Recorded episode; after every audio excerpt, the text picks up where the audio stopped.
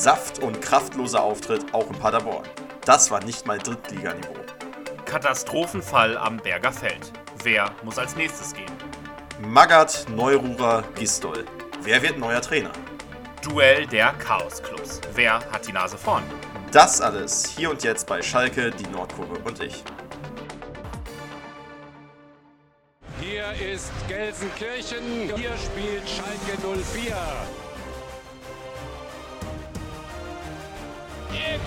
auf die Mannschaft sein!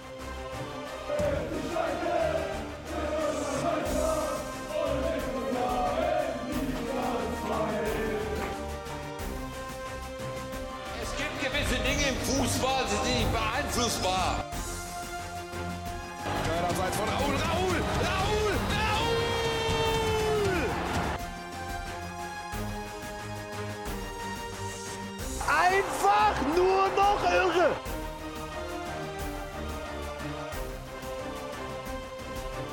Schalke. Die Nordkurve Und ich. Und damit herzlich willkommen zurück zur nächsten Ausgabe des Podcasts Schalke, die Nordkurve und ich. Es ist wieder soweit. Wir haben wieder richtig Chaos. Äh, das ist der Podcast nach unserem Auswärtsspiel beim SC Paderborn und ich glaube, wir werden heute sehr wenig über das Spiel sprechen und sehr viel über andere Sachen. Ähm, ja, was sollen wir sagen? Erstmal begrüße ich ähm, den Felix, der in Aachen sitzt, äh, an diesem Montagmittag. Hallo. Hallo, hallo, Glück auf. Ja, du sagst es. Chaos ist wieder da. Wieder mehrere Bomben am Berger Feld hochgegangen. Ähm, es ist wieder mal erschreckend. Es ist der nächste Tiefpunkt einer, ja, ganz langen Talfahrt, äh, muss ich sagen. Und jedes Mal, wenn wir an so einem Tiefpunkt angekommen sind, frage ich mich, geht es noch schlimmer? Ist das jetzt oder war es schon mal so schlimm? Und jedes Mal, wenn man an diesem Punkt ist, muss ich, also für mich war es wirklich jetzt auch noch nie so schlimm, wie es jetzt gerade ist. Also ich finde, wir zeigen uns sowohl öffentlich als auch intern, als auch äh, gegenüber unseren Fans, als auch gegen, äh, gegen der ganzen, gegenüber der ganzen Welt als, äh, weiß ich nicht, als amateurhaft. Es ist alles lächerlich, es ist, es ist, ja, man schämt sich doch schon so ein bisschen, so ist nicht. Also, kann man jetzt mal so offen sagen, glaube ich. Ja, wie äh, Peter Neurohrer sagen würde, das ist der Punkt, an dem schäme ich mich dann für meine Mitgliedschaft. Das tue ich persönlich nicht, ehrlich gesagt. Nee. Weil der Nee, Verein so ist immer noch größer, aber die Leute, die halt diesen Verein nach außen repräsentieren, das ist wirklich so eine Katastrophe. Ja. Ähm, und zwar, wir wollen mal jetzt so ein bisschen chronologisch rangehen. Wir haben ja am vergangenen Montag Podcast aufgezeichnet. Ähm, ja, und dann ähm, kam der Mittwochmorgen und ich bin hier aufgewacht, wollte zur Arbeit gehen und ähm, war gerade am Kaffee trinken und um Punkt 8.30 Uhr kam dann die Ad-Hoc-Mitteilung von Schalke. Thomas Reis und äh, Markus Gellhaus sind mit sofortiger Wirkung freigestellt. Äh, Matthias Kreuzer, der Mann für alle Fälle, übernimmt.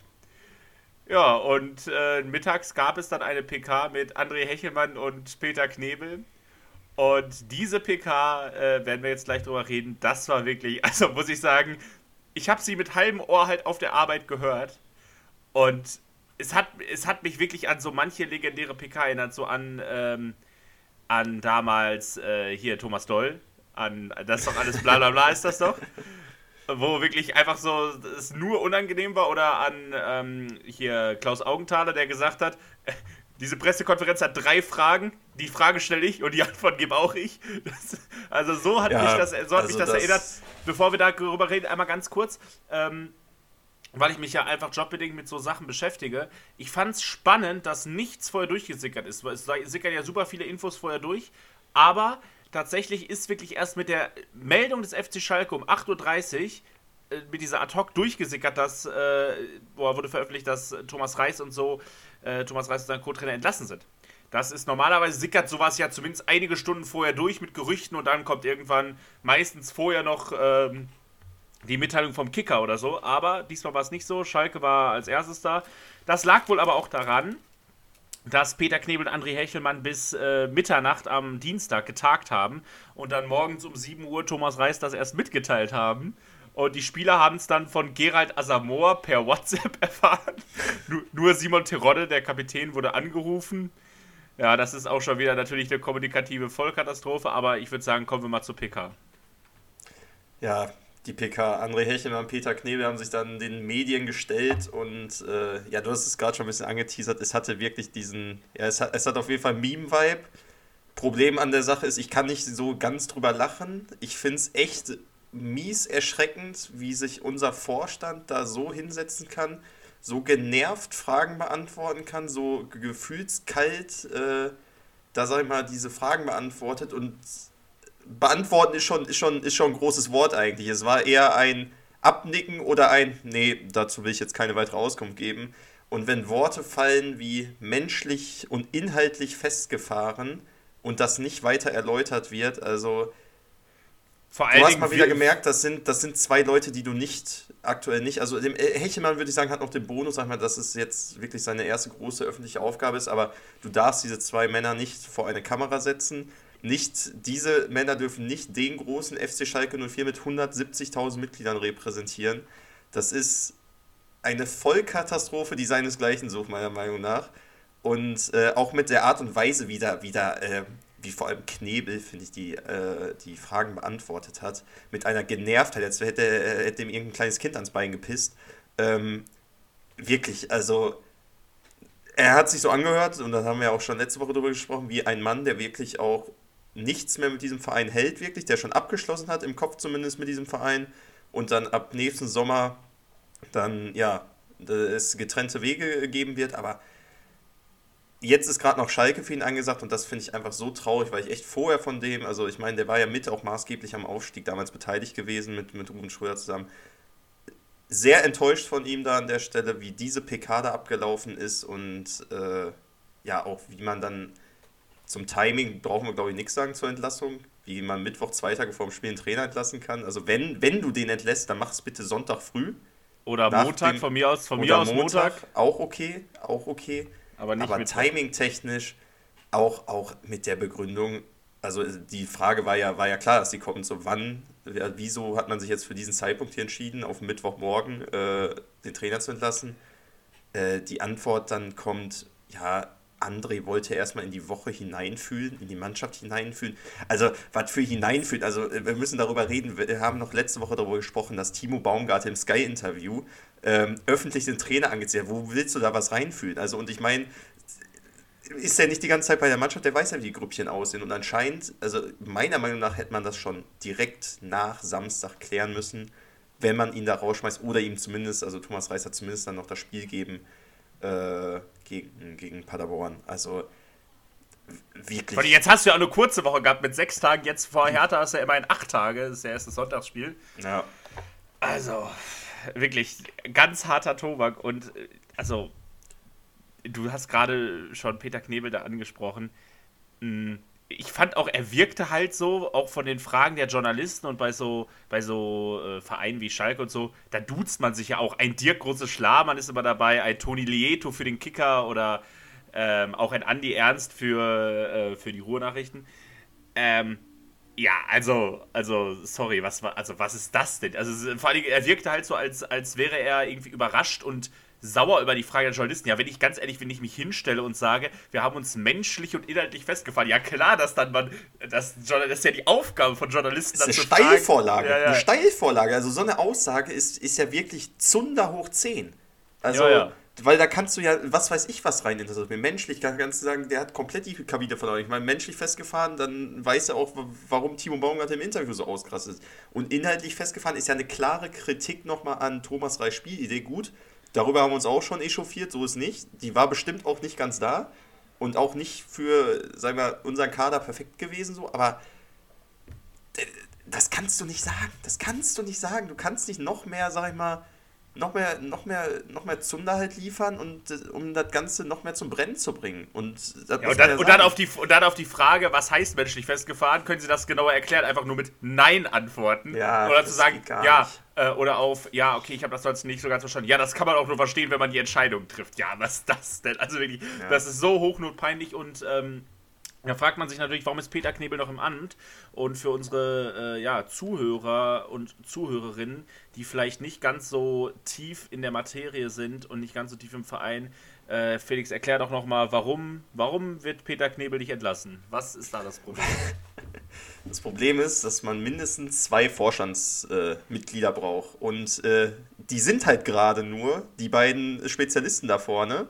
Und da wir ja noch immer kein CEO haben, wobei jetzt ja durchgedrungen ist, es ist, steht schon einer fest, der äh, wahrscheinlich dann in der Länderspielpause äh, vorgestellt wird. Da auch nochmal krass, dass es da auch relativ wenig Gerüchte gibt oder wenig äh, Dichtes, sag ich mal, weil alle halt die Schnauze halten. Aber deswegen, du brauchst immer zwei Stimmen, um jemanden rauszuhauen oder immer zwei Leute hintereinander noch im Vorstand und die wären es dann nicht mehr, wenn Peter Knebel draußen ist. Ähm, damit hätte man keinen geschäftsführenden Vorstand mehr. Genau, und damit, halt damit, bist du de facto handlungsunfähig. Äh, ähm, ja, und da, da, also muss man auch wieder sagen, auch wieder ein Punkt, wo du denkst, äh, erstmal peinlich und zweitens, also wie du siehst, wie amateurhaft dann doch dieser Verein aktuell geführt wird, wie wenig voraus, also man spricht immer von Langfristigkeit und äh, lang, unsere langfristigen Ziele und so, aber du siehst einfach so, also die Basis ist ja noch nicht mal da, so diese langfristigen Pläne von wegen Top 6, die ja Top 6 Bundesliga, die Knebel irgendwann mal vorgestellt hat. Mit so einer Basis kann, auf so einer Basis kannst du ja gar nichts aufbauen. Da kannst du noch nicht mal äh, eine Saison dritte Liga drauf aufbauen, was wir ja jetzt gesehen haben, de facto. Und das, das ist wirklich.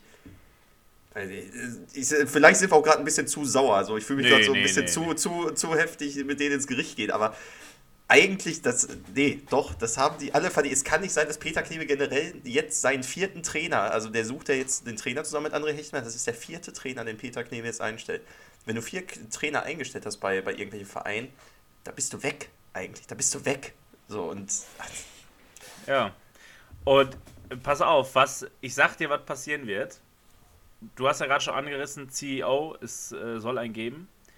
Und ich sage, in der Länderspielpause wird er vorgestellt und Peter Knebel ist weg. Mein, Heil, mein persönliches Highlight wäre, wenn es ein Jahr nach der legendären Pressekonferenz von Peter Knebel zum Aus von Rufen Schröder äh, wäre, mit äh, Ich habe einen Freund verloren. Ich habe einen Freund verloren, Junge. Das ähm, ist so schlimm. Ja, also ich sage, ich sage, Peter Knebel ähm, ist, noch, ist noch weg im Oktober. Ähm, ich könnte mir auch vorstellen, dass André Hechelmann weg ist. Das fände ich ehrlich gesagt nicht so richtig. Aber ich sag, Peter Knebel ist weg. Wir holen als CEO Raphael Brinkert und wir holen Horst Held zurück. Wirklich. Also die, die Anzeigen verdichten sich ja aktuell wirklich. Das ist ja, ja, es, gibt, es gibt ja wirklich Gerüchte, dass in der Geschäftsstelle da schon Leute anscheinend anrufen beim, beim Hotte und äh, sagen, Junge, komm wieder. Ja, vor allen Dingen äh, ist aus den Kreisen durchgesickert, ist halt ein Zitat durchgesickert, das äh, wortwörtlich ist, Held würde auf Schalke wie ein Messias empfangen werden. Ja. Das ist ja schon wieder.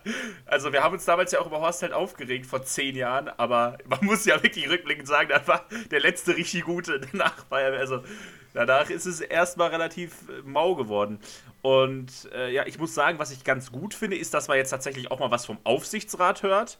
Also, ähm, nicht falsch verstehen, so wie Clemens Tönnies da den Verein nach außen repräsentiert hat als Aufsichtsratsvorsitzender, sowas wollen wir nicht. Aber Axel Hefer war schon immer sehr wenig im Fokus. Jetzt immerhin, immerhin kommt da mal wieder was vom Aufsichtsrat, zumindest sowas wie eine Stellungnahme, dass man einen bald verkünden will. Und ähm, ja, ich, ich hoffe auf das Aus von Knebel und auf Raphael Brinkert und Horst Held. Das, das wäre, ist, wäre mein persönlicher das Wunsch. Echt, das wäre echt schön. Und ja, weiß ich nicht, wie sieht es mit dem Trainer aus? Ja, genau. Wie sieht es mit dem Trainer, Trainer aus? Wir haben jetzt ja äh, mit Matze Kreuzer, ähm, ja, hatten wir jetzt natürlich wieder gegen Paderborn. Der hatte dann großzügig eine Trainingseinheit Zeit, da irgendwie noch halbwegs. halbwegs was zu retten, was nicht mehr zu retten war. So, ja, also auch so ein Spiel, wo man jetzt dann gegen Paderborn, kommen wir gleich zu, ähm, gesehen hat, okay, es hat nicht am Trainer gelegen, also es ist wirklich nicht am ja. Thomas Reis gelegen hat.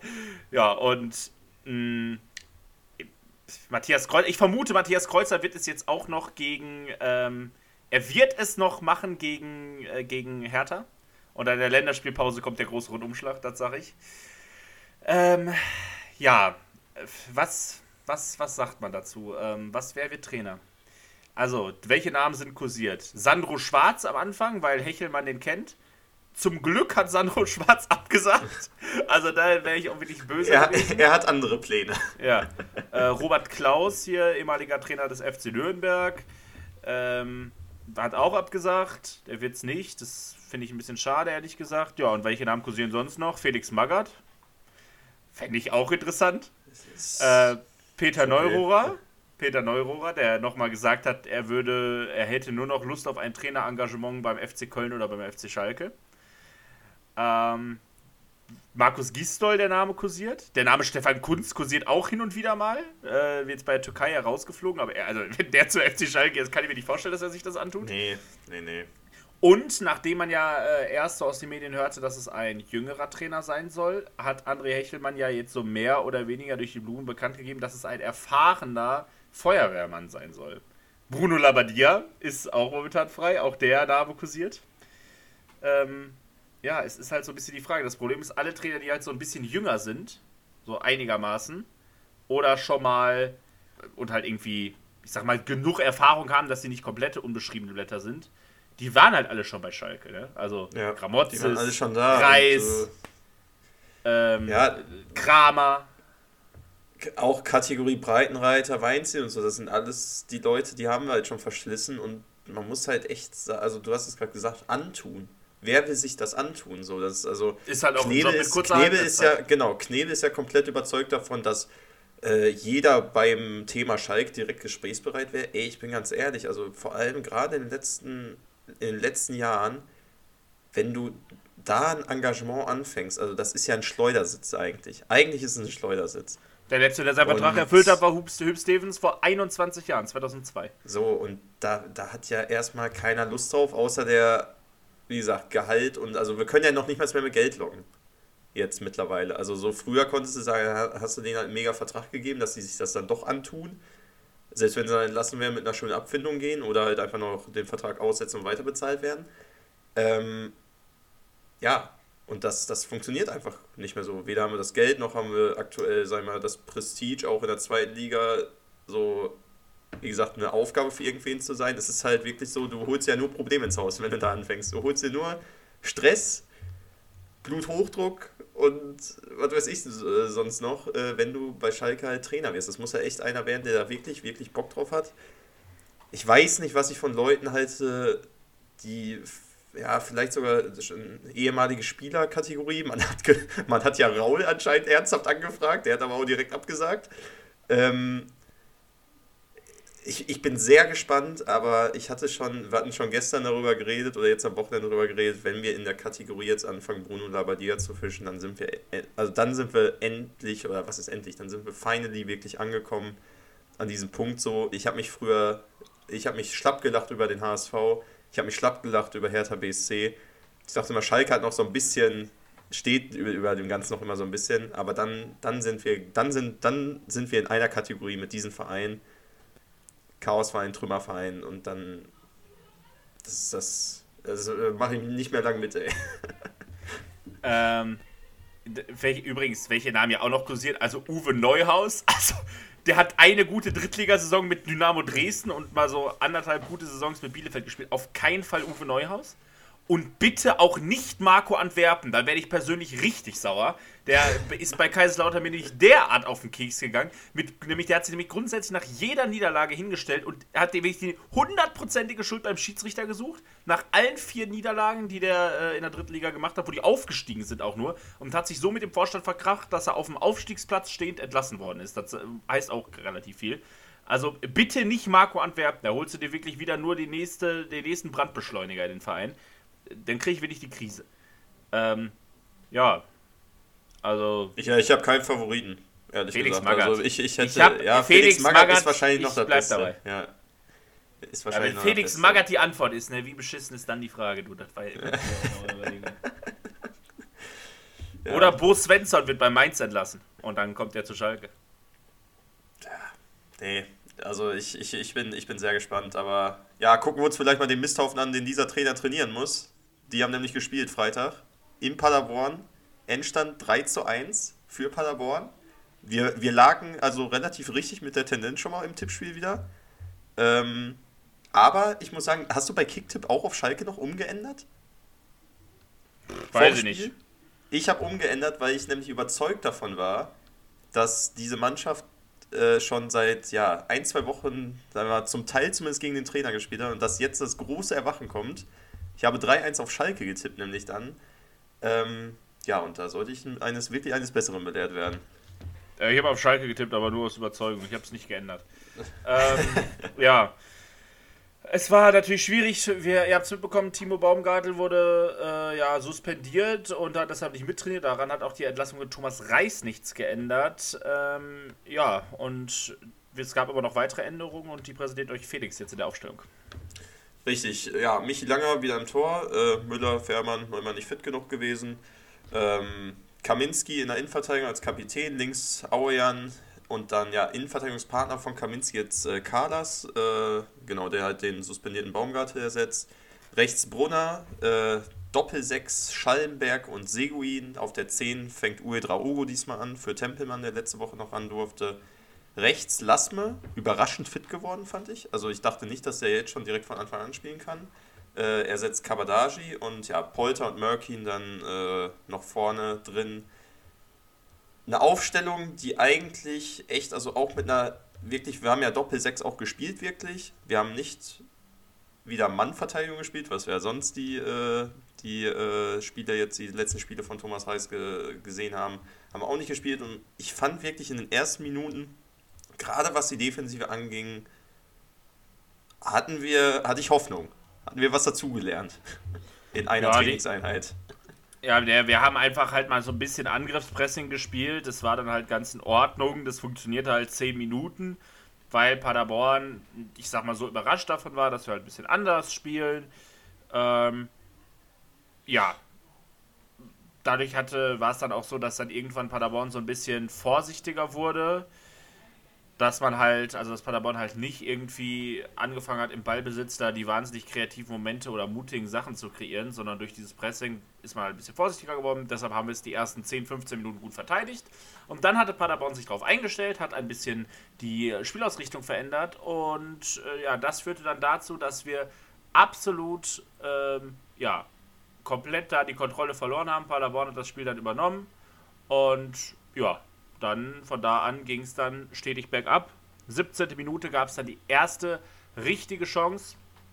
Ähm, direkt mal äh, Klaas mit einer Flanke.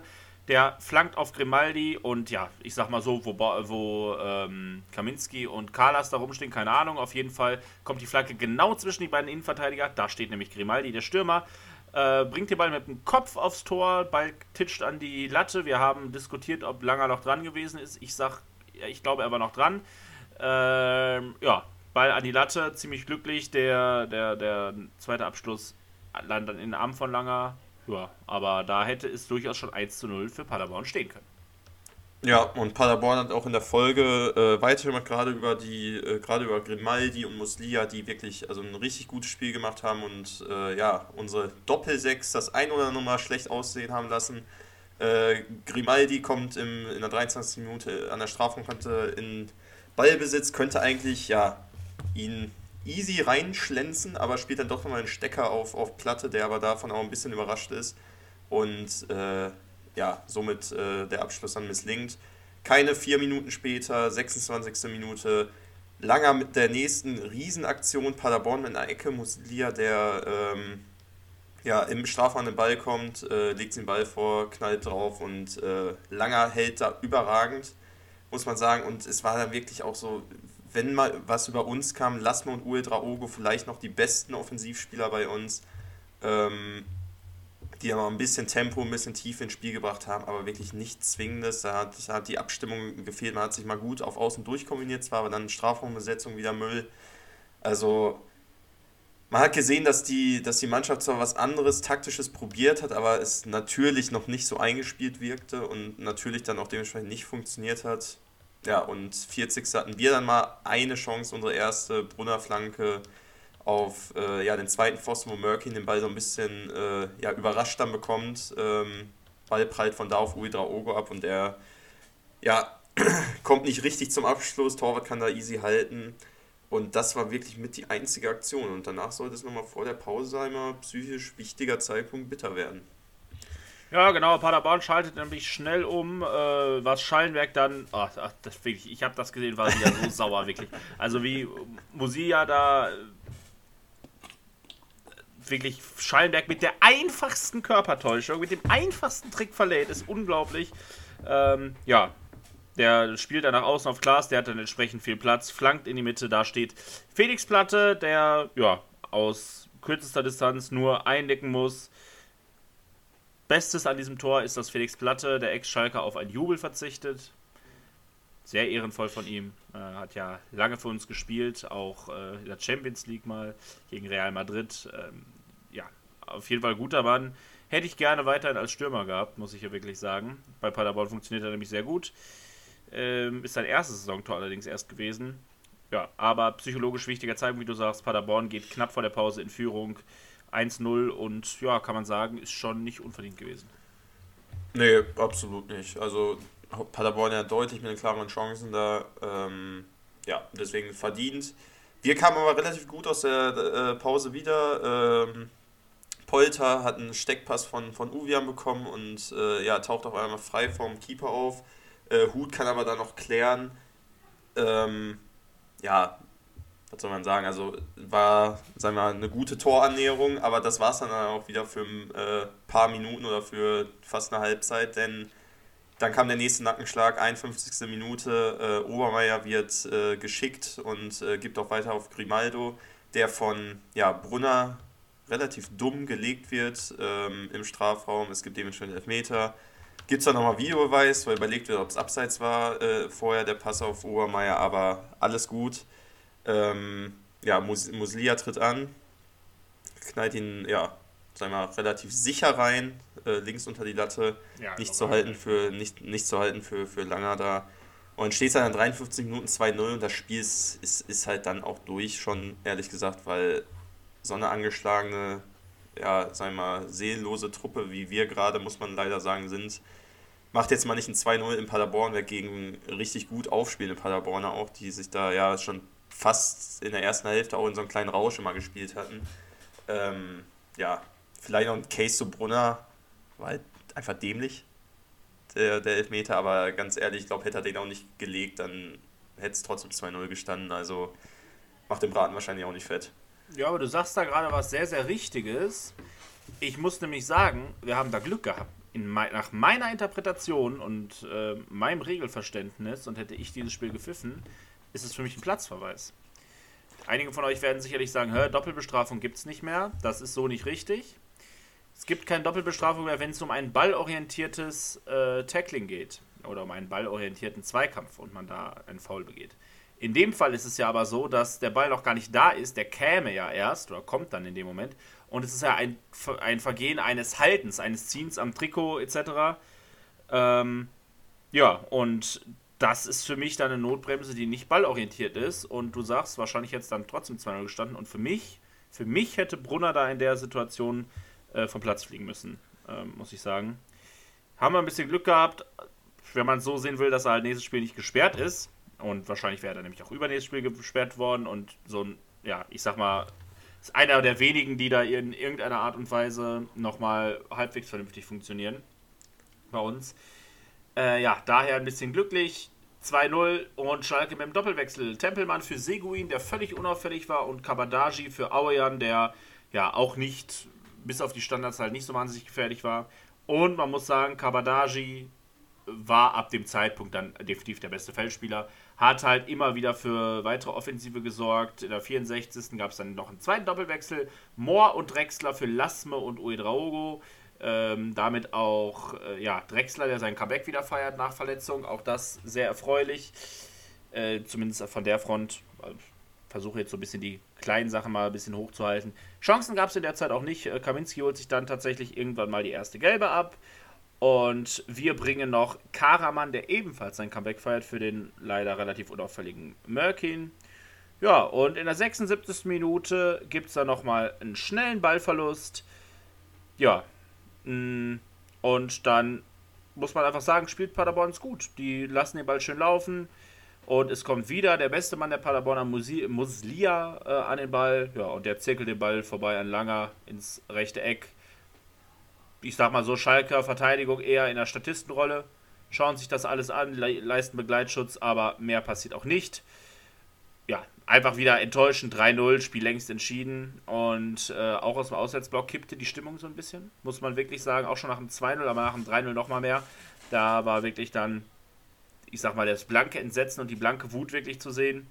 Ähm, Grimaldi sieht da noch gelb für Paderborn, Schallenberg sieht noch gelb für Paderborn. Ähm, ja.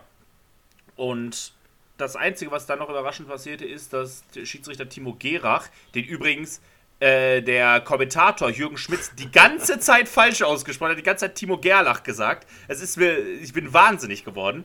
Ähm, hat dann auf neun Minuten Nachspielzeit entschieden.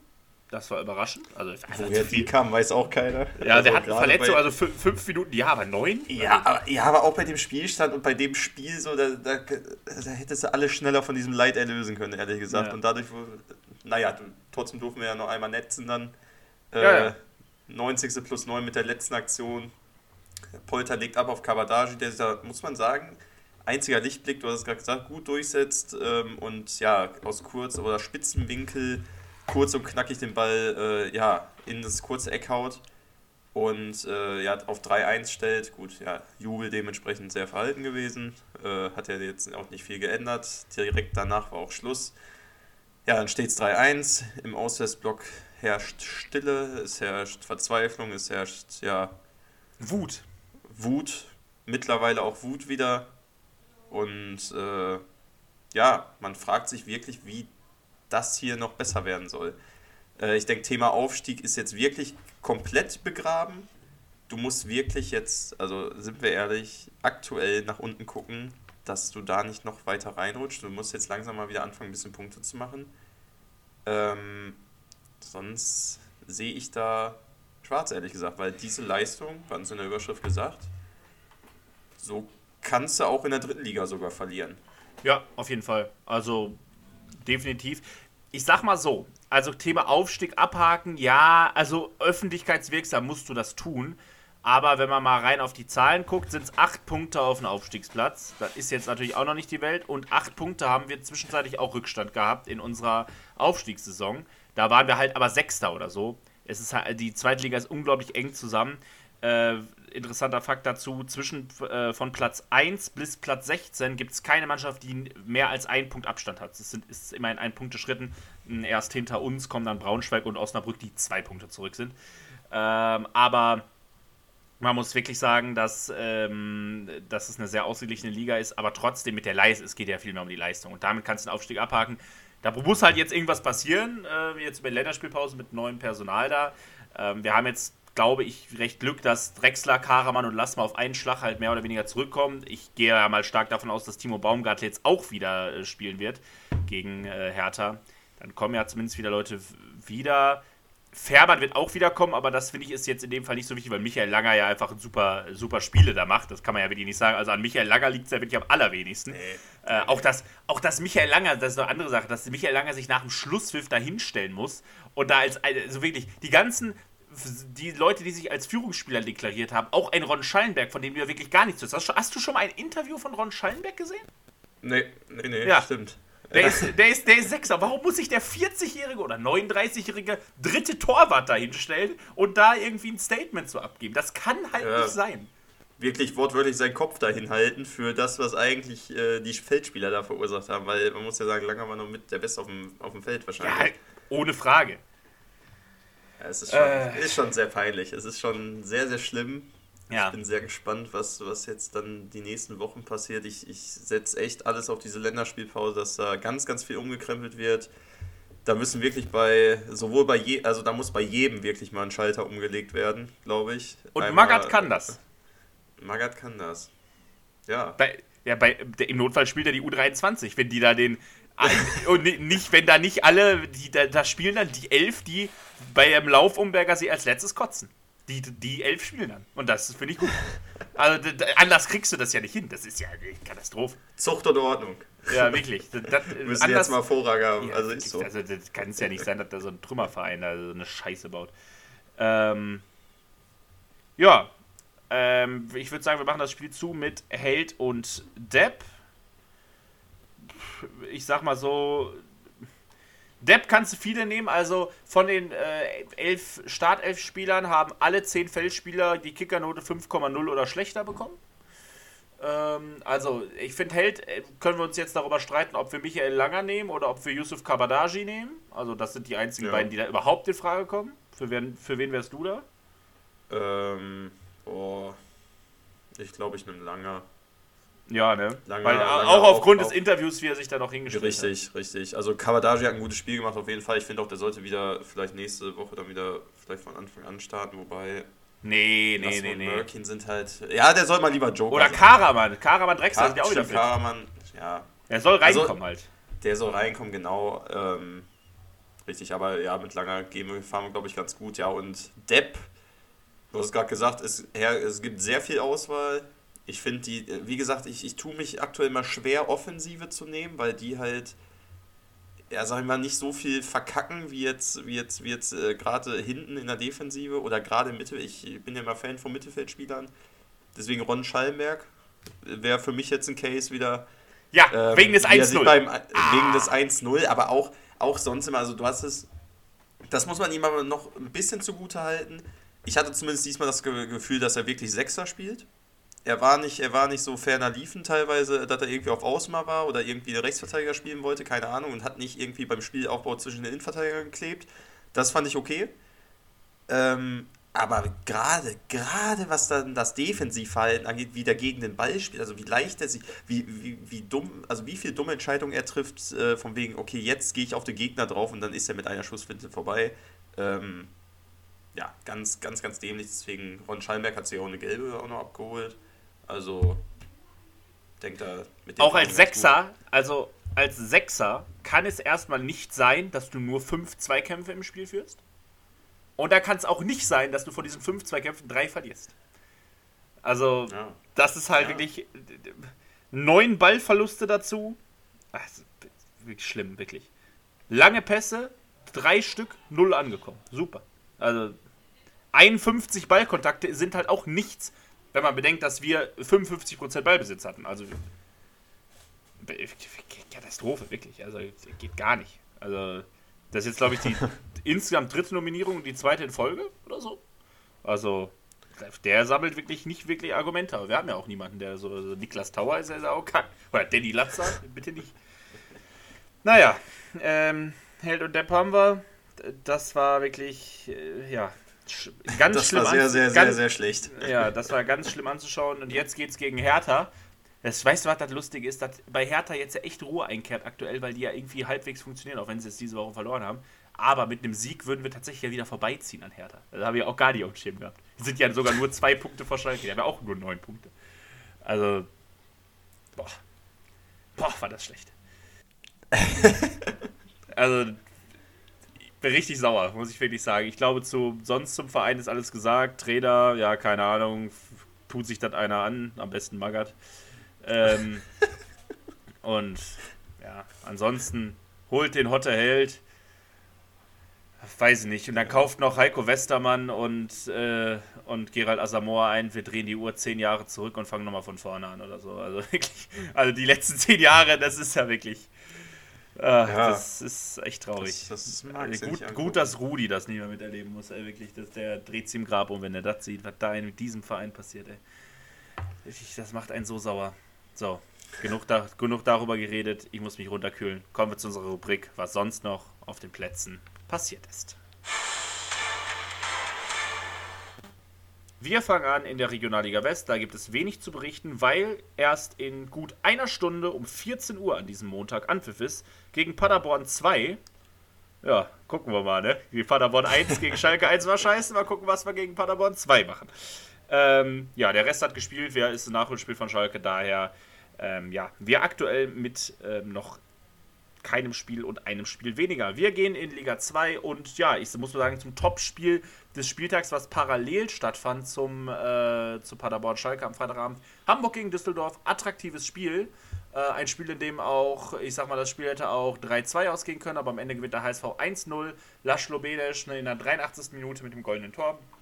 Matthias Zimmermann von Düsseldorf in der 76. Minute mit Gelbrot vom Platz geflogen, spätestens ab da Hamburg das deutlich bessere Team und der verdiente Sieger dieses Spitzenspiels. Nach zwei Niederlagen in Folge, äh, ja, geht es jetzt langsam für, ähm, für Hamburg wieder ein bisschen aufwärts und das bedeutet in dem Fall Platz 2 aktuell. Gehen wir den Samstag rein. Da empfängt Rostock äh, Eintracht Braunschweig und äh, gewinnt das Spiel mit 1-0 durch einen Lucky Punch in der 87. Spielminute. Rostock, also jetzt, die hatten ja jetzt die letzten Spiele dreimal in Folge verloren, äh, konnten den Negativtrend also stoppen, sammeln wieder drei Punkte, sind jetzt auf Platz 9, 12 Punkte, sehr solide im Mittelfeld, tum, tum, tumpeln die da rum. Im Gegensatz zu Braunschweig, ja, die sind einen Platz hinter uns, fünf Punkte. Ja, denk mal, wie, wie, wie wir auch gedacht hatten schon Anfang der Saison geht's für die, wird es für die richtig schwer. Die haben deutlich auf jeden Fall mit Wiesbaden zusammen die schlechteste Offensive. Gerade mal fünf Tore in acht Spielen. Eieiei. Äh, dafür aber auch nur zwölf gefressen. Ähm, ja, aber fünf Punkte garantiert auch zu wenig für Braunschweig. Jetzt, wo auch noch Ucha verletzt ist, wird das sehr, sehr schwer werden. Wir kommen zu Hannover 96, meinem Aufstiegstipp ja tatsächlich, meinem, äh, meiner kleinen Überraschung. Und bisher werden sie dem gerecht. Sie sind genau da, wo ich sie getippt habe, auf Platz 3. Äh, das haben sie erreicht mit einem Sieg gegen Wien Wiesbaden. 2-0, äh, Nielsen und Köhn jeweils in der ersten und in der zweiten Halbzeit ein Tor. Ähm, ja, am Ende steht ein 2-0, souveräner, verdienter Sieg. Damit dritter Platz, 15 Punkte, knapp vor Kiel. Ähm, besonders gut bei Hannover ist vor allen Dingen, dass sie die beste Offensive der Liga haben. Bereits in acht Spielen 19 Tore. Das sind über 2,2 Tore im Schnitt pro Partie. Ähm, man muss auch sagen, da zählen auch noch ein 7-0-Sieg gegen Osnabrück, äh, fällt da natürlich schwer ins Gewicht. Aber am Ende ähm, ja, läuft es ganz gut für Hannover. Und für Wiesbaden geht es jetzt langsam, aber sicher nach unten. 15. Platz, nur ein Punkt vor Schalke. Und ja, wir wollen mal, wollen wir mal sehen, ähm, was, so, was so passiert, ob die jetzt weiter unten reinrutschen oder ob sie sich wieder fangen.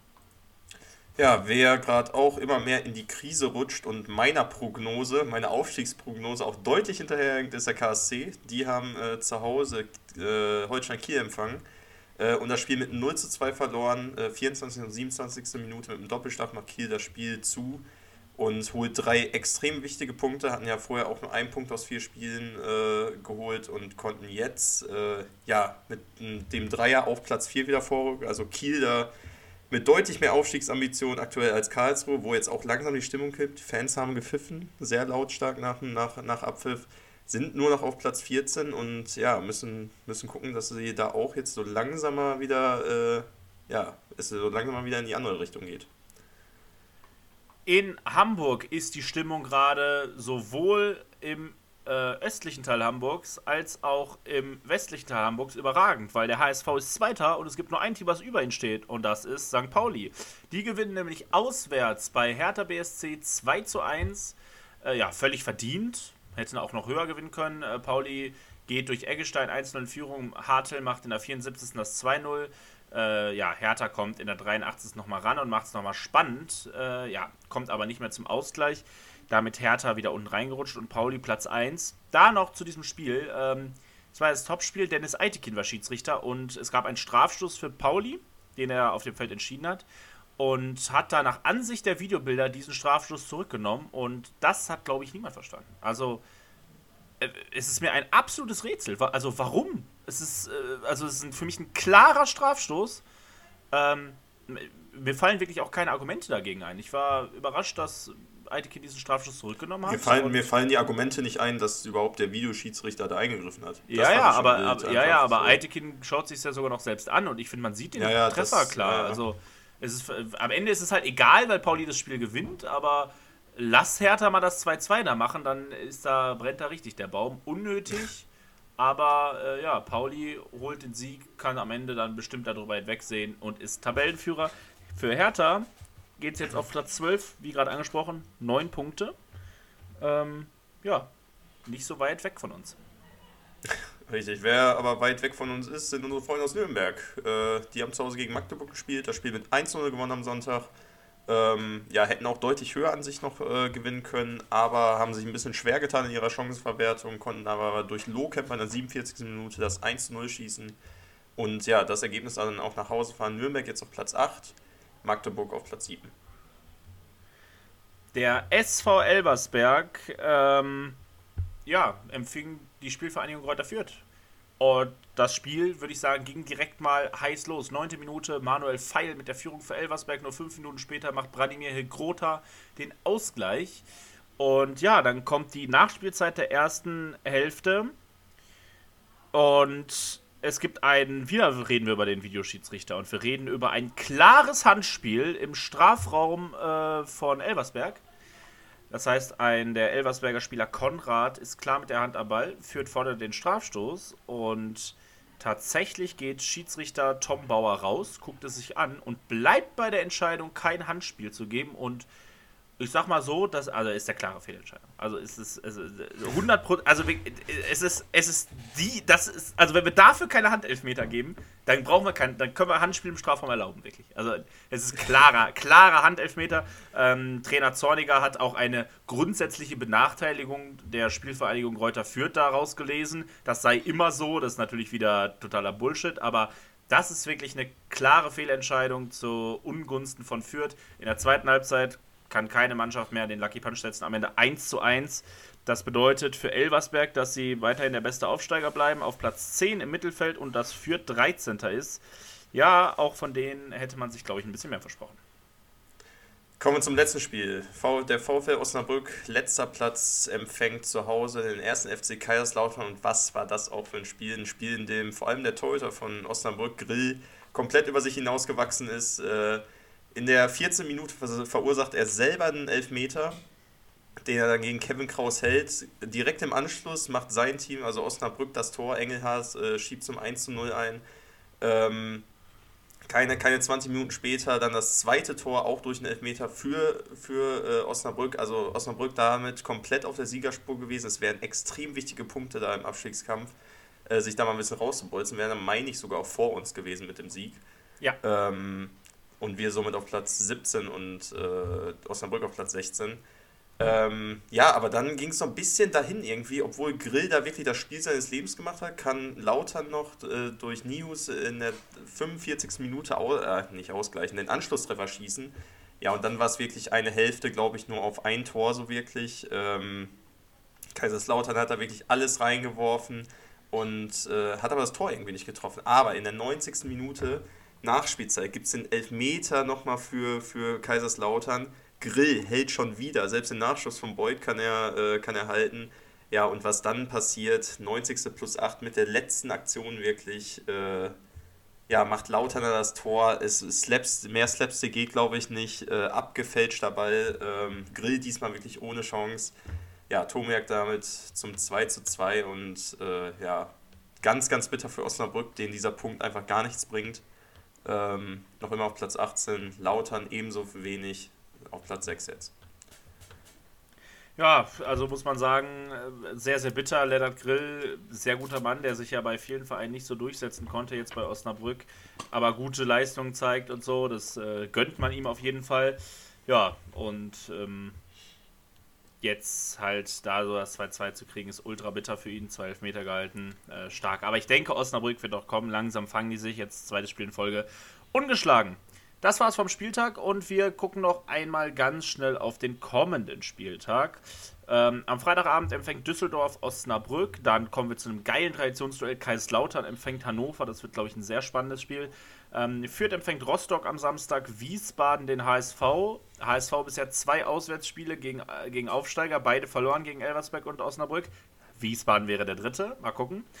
Äh, Magdeburg empfängt Karlsruhe. Das Topspiel am Abend ist St. Pauli gegen den FC Nürnberg. Es ist das dritte ähm, dritte Topspiel von St. Pauli in Folge. Erst, erst zu Hause gegen Schalke, jetzt in Berlin und jetzt gegen Nürnberg. Wenn man das auch noch gewinnt, dann hätte man neun Punkte aus den drei Topspielen. Dann muss man wirklich über St. Pauli als Aufsteiger reden. Am Sonntag haben wir Braunschweig gegen Paderborn, Kiel empfängt Elversberg und Schalke empfängt Hertha. Und da halten wir noch mal kurz an und sprechen darüber, was wir uns erwarten im letzten Spiel vor der Länderspielpause. Ja, Wer darf anfangen mit tippen? Ich glaube, ich diesmal, ne? Ja. Ähm, also es ist ja Chaos gegen Chaos. Ich glaube, diesmal haben wir ein bisschen mehr Zeit, sag ich mal, uns auf den Gegner einzustellen. Ich glaube, es wird besser werden. Aber für einen Sieg wird das auch nicht reichen. Also ich gehe da mit einem 1 zu 1 Unentschieden ähm, gegen die Hertha. Äh, ein Punkt, der uns wahrscheinlich dann auch wiederum gar nichts bringen wird. Ähm, aber vielleicht ein paar Erkenntnisse, sag ich mal, aus dem Spiel, so was, was, ja, was wir uns vornehmen können, vielleicht dann für den Endspurt, äh, ja, in diesem Jahr. Ja, und weil ich so genervt bin von, von allem, was gerade passiert, fange ich jetzt auch an, hier wild rumzutippen. Ähm, und zwar mit folgender Argumentation. Ähm, der FC, in Spielen mit Beteiligung des FC Schalke 04 sind bisher 31 Tore gefallen. Das ist, sind die meisten in der Liga. Ähm, aber dieser Erstplatz ist geteilt. Mit wem? Richtig, mit Hertha. Die haben auch, bei denen sind nämlich auch 31 Tore gefallen. Zum Vergleich zum Beispiel St. Pauli sind es nur 18. Ähm, ja, die beiden Vereine, da fallen super viele Tore. Wir haben ganz wilde Spielverläufe gesehen. Also ich erinnere an 6-4, was Hertha verloren hat. Wir haben 4-3 gewonnen. Und ich glaube nicht daran, dass wir das umwiegen. Ich glaube, dass Hertha uns äh, outscoren wird. Ich glaube an äh, ein Spiel wie Schalke gegen Rostock vor anderthalb Jahren und sage, wir verlieren zu Hause 3 zu 4 gegen Hertha. Wucher. Ja, ja, ich bin gespannt, ähm, was das gibt wie wir in den Länderspielpause gehen. Ich sag mal so, das 4-3 gegen Magdeburg habe ich richtig getippt. Ja, das stimmt. Das stimmt. Ja, wer neuer Trainer wird, wer wird neuer CEO? Ähm, es sind ganz, ganz viele Fragen. Welche Köpfe werden noch rollen? Auch interessant. Ähm, ja, und das wird alles in den nächsten Wochen dann geklärt. Äh, in der Länderspielpause dann spätestens. Ähm, ja, und wie gesagt, man kann wirklich nur diesem Verein gute Besserung wünschen, glaube ich. Ähm, mehr gibt es, glaube ich, da nichts zu, nichts zu sagen. Hoffen, dass wir irgendwie da wieder die Kurve kratzen, weil ähm, je mehr Punkte wir jetzt noch verlieren, desto mehr muss man jetzt, also diese, diese Drittliga-Gedanken, glaube ich, die sind gerade noch ja, sehr, nicht, nicht, nicht sehr, sehr ernst gemeint, noch sehr ironisch, glaube ich, aber mit jedem verlorenen Punkt werden die ja immer realer und irgendwann wird daraus Angst und dann. Ja, ich sag mal so, es sind noch 26 Spiele. Richtig, deswegen. Also. Alles entspannt. Noch nicht den Teufel an die Wand malen, aber wie gesagt, diese nächsten Wochen werden sehr, sehr, sehr, sehr entscheidend für die. Nicht nur für diese Saison, generell glaube ich, für die. Äh, für den Verein. Ja. Für den Verein, für die Zukunft des Vereins in den nächsten Jahren. Ja, und darüber definitiv. reden wir hier. Und darüber reden wir hier. Wir halten euch auf dem Laufenden und äh, ja, alles, was uns so bewegt, erzählen wir. Und das werden wir auch nächste Woche tun, nach dem Spiel gegen Hertha. Bis dahin wünschen wir euch eine schöne Woche. Glück auf und ciao, ciao. Glück auf. Tschüss, tschüss.